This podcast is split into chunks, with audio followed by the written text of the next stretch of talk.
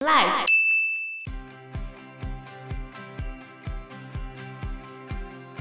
一开始宇宙什么都没有，只有一条巨大的宇宙鸿沟。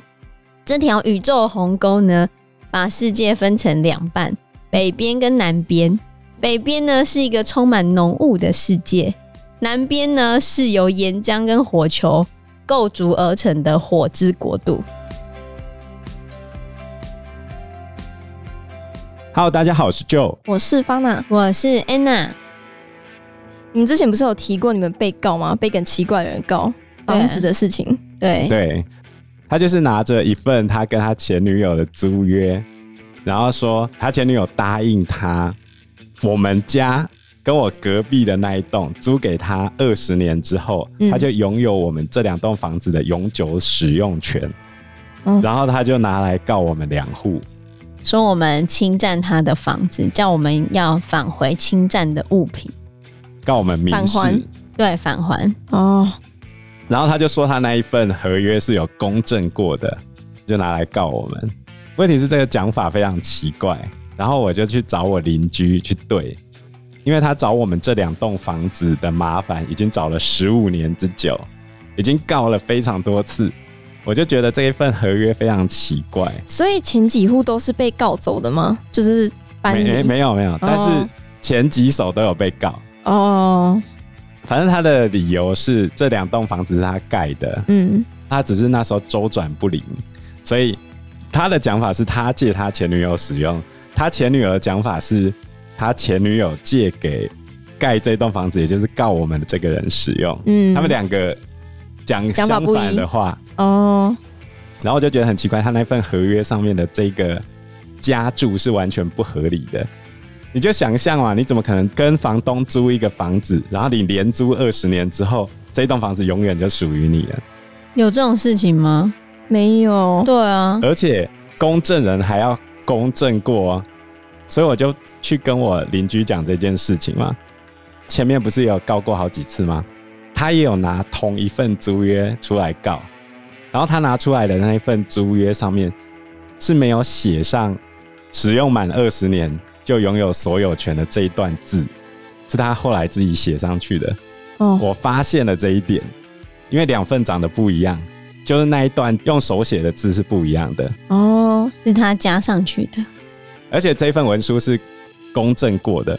如果照这样子讲的话，它等于是伪造或变造公文书，因为这一份是经过公证人公证过的，所以算是公诉罪，就是检察官要起诉他。嗯所以，我就去地检署告发他。后来我跟 Anna 就出庭了嘛，他就在那个法庭上一直哭啊，说他多可怜，之前打官司都打输啊，可以再怎样请了，对对对，嗯，而且他每一次讲的东西都不一样。法官最后气到说，为什么你每次都讲不一样？对，他就说这误会，这误会。他就说你跟我想法不一样的部分全部都是误会啊。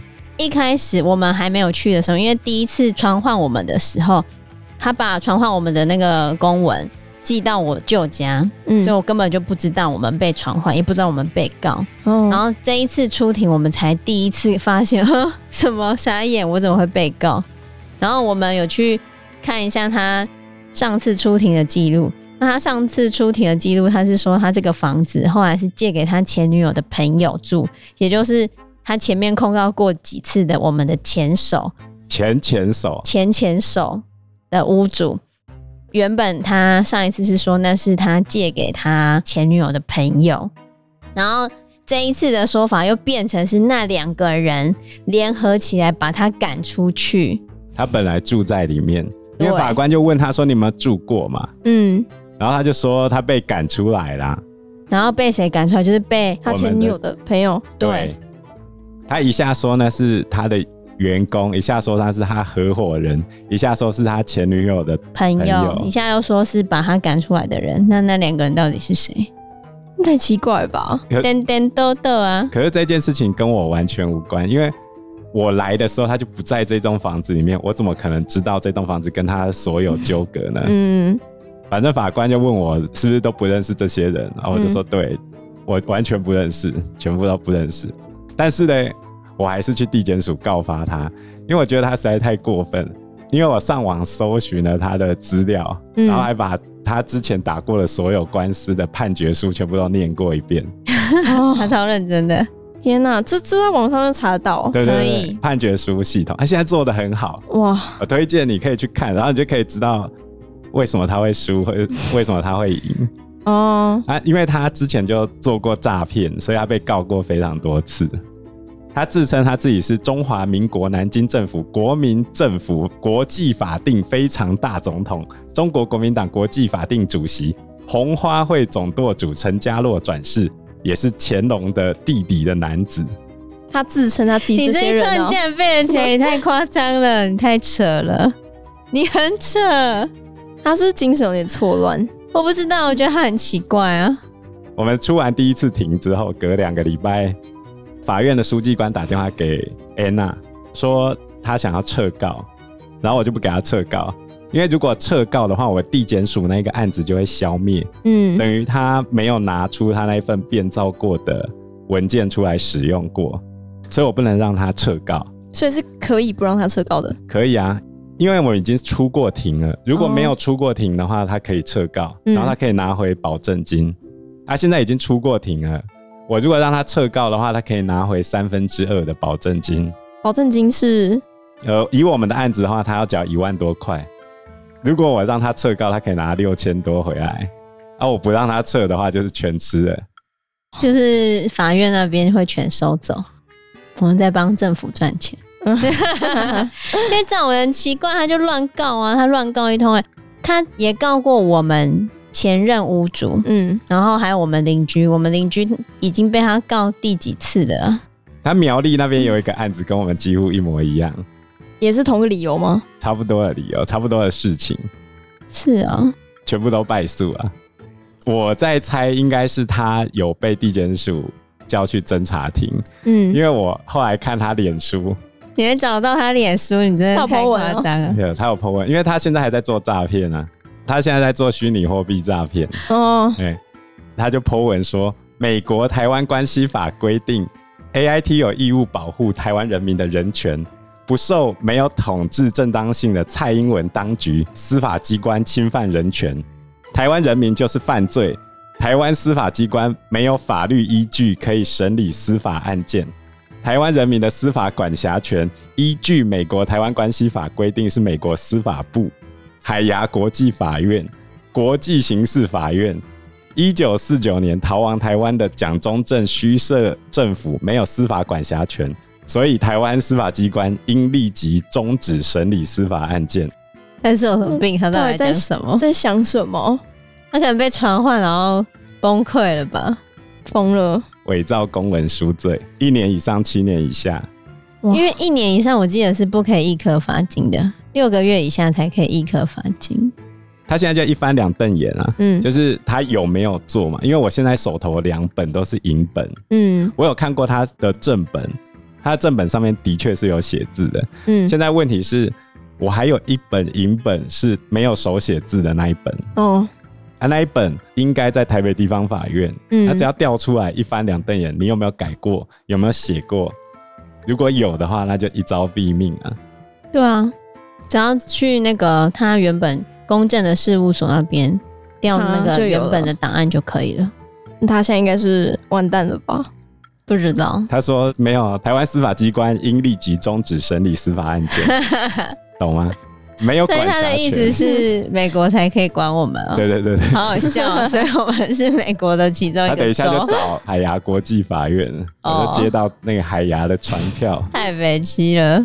这就是后续发展，对，天哪，还没打完，还没打没，完我下礼拜一要去侦查庭，那但这样你们要付钱吗？还是不用？呃就不诉用啊讼费之类是他我告的。就我付欸出时间呢、很烦。那这样你现在要反告他也不用钱，因为我是公诉啊，哦所以我只要讲说他的案情是怎样，我解释清楚，那就接下来就是检察官的事啊，他决定成案不成案啊。哦如果他撤告，检察官就会不成案啊，所以我绝对不会让他撤告啊。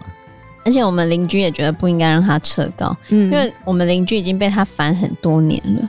那一定很烦。对啊，他上次已经告了，也败诉了。我是没有被他烦很多年，但是我觉得被他诈骗到家破人亡的人，我要为他们出一口气。对啊，而且他很久之前就在做诈骗了，他现在这几年也在做诈他以骗。前是卖那个能量水啊，对，他说那个什么能量水可以治百病啊什么的，他家是那个陨石砸过的地方啊，会有能量水啊，喝了之后你精神好啊。这都可是那一在次 FB 查到吗？还是是那个判决书？没有，你查他的名字就查得到，他还上过新闻欸哦对，我被新闻人士告了。天他有上哪过新闻，但他那一次诈骗能量水的事情，后来也不起诉。为什么？因为台湾的诈骗很难成案。其实现在也可以去地检署，你去看每一天的那个，它都会有结案的报告，嗯，你就会看到那个人起诉不起诉。你仔细去看哦，每一天都会一大堆诈骗案，然后不起诉的。大部分都不起诉。嗯，我数过大概六七成有吧，都不会起诉，很难。是为什么？你要符合诈骗要件不容易啊，你每样都要符合，哦、对，讲难听一点点的话，就是公务员嘛。如果不想解处，理。嘿嘿是这样吗？你去看每天地检署不成案的真的比较多、啊，多非常多。啊，当然有可能有诬告之类的，但是你要每一个要件都完全吻合，尤其是你自诉的时候，或者是你去告发的时候，你要讲的非常清楚啊，啊证据是什么？嗯你只要有一样不合，你就准备回去啊，就是退回去。嗯，对吧、很难啊呐、所以我们这个也好吧不见得会成案嘛，对不对我？们这 个如果哦没有我们不让他撤告的话，理论上应该就会成案。因为我们这市政就是有或没有啊，对啊，那这样成案之后交给检察官，你们还有要出庭吗？还需要就吗不？用啊，就是他哦要检察这公诉的、啊，哦，就交给他了。对，对，哦，自诉的话就是我要出庭去告他，这官司要打很久吗？理论上要很久。我们之前娃娃机台被挖钱走那一次，就嗯，差不多一年才结案啊。一年哦、人被抓了之后，整个审出来，然后到跟我们和解，差不多一年啊。啊，其实你也讨不到钱啊，对啊。哦，那个人即便他在牢里面说要跟我们和解，然后说会还钱，也没有好吗？根本就没有骗人的。因为他家人不给他钱，他在牢里面的钱也很少，你很难想象牢里面的那些人被压榨的多惨。就是我当初会想象说，啊，你今天在牢里面，他们是会去跟工厂工作，总会有个一天几百块吧，其实是嗯没有，连几百块都没有，对啊他们一天可能几十块之类的吧。哎，台币几十块那种。对啊，嗯很在少牢里面的劳工，少的超乎你想象，你只要把它扣掉，他就没有生活费了。那些受刑犯根本就只是廉价劳工吧，应该是超廉价， 对，没不需要基付钱给他们吧？嗯，就是就跟那个以前当兵时薪八块半差不多的概念。他们可能没有八块半，因为我那时候有写一封公文去跟监狱说，看他们可不可以扣他们工作的钱来还我。监狱说扣了他就没有生活费，那一定是真的很少。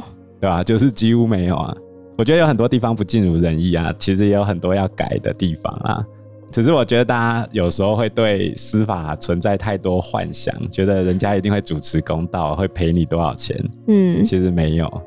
对啊，你就是一直不停的跑法院，然后看看可不可以得到你想要的正义，这样子嗯，理论上应该可以的。理论上可是你想要的正义不会如你所预期的降临啊，不见得。基本上很难啊。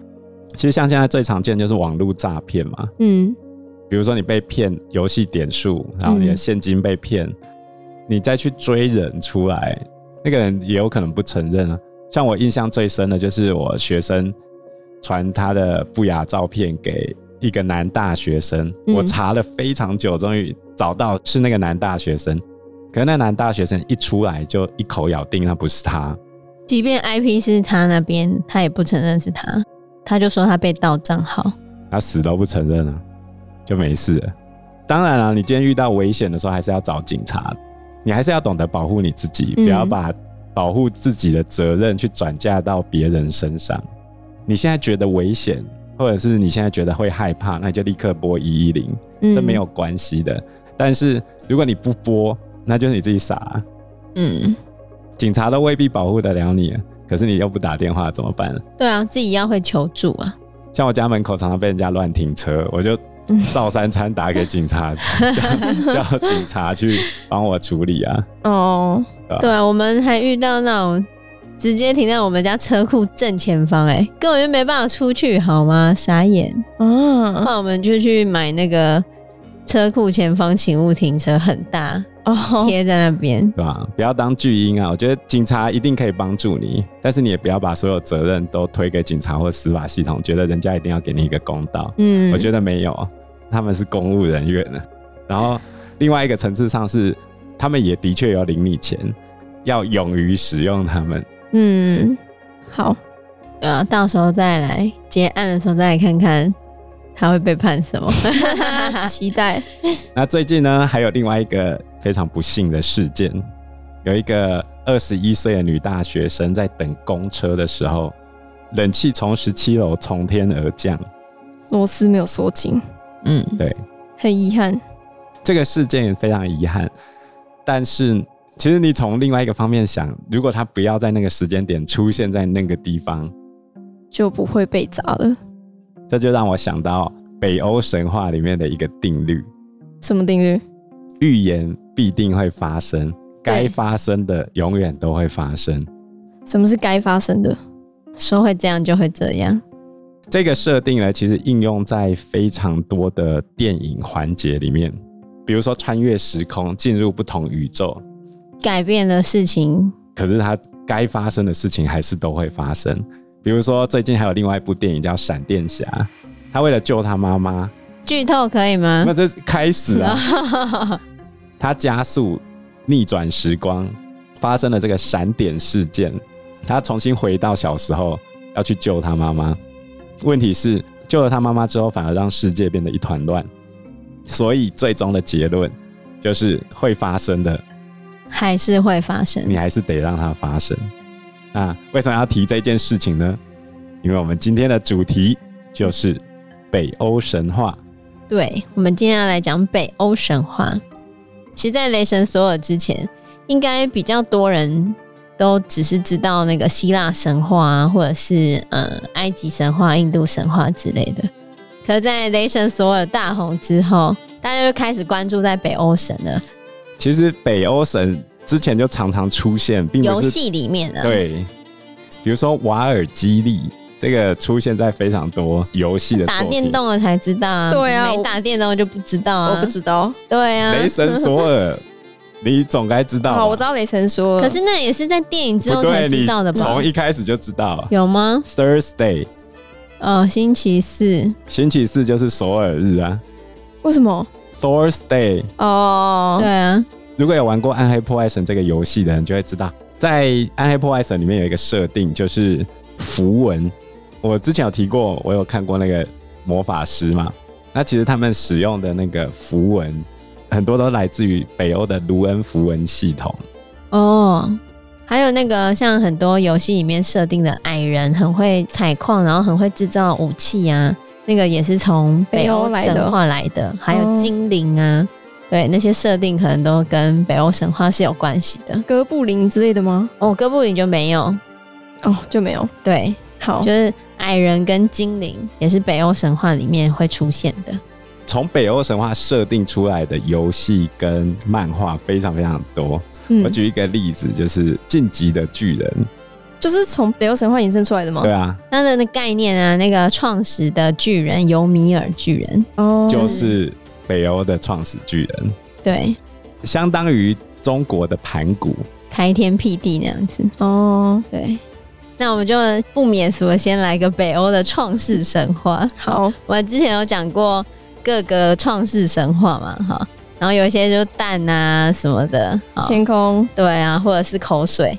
嗯，那北欧的创世神话呢，是一开始宇宙什么都没有，只有一条巨大的宇宙鸿沟。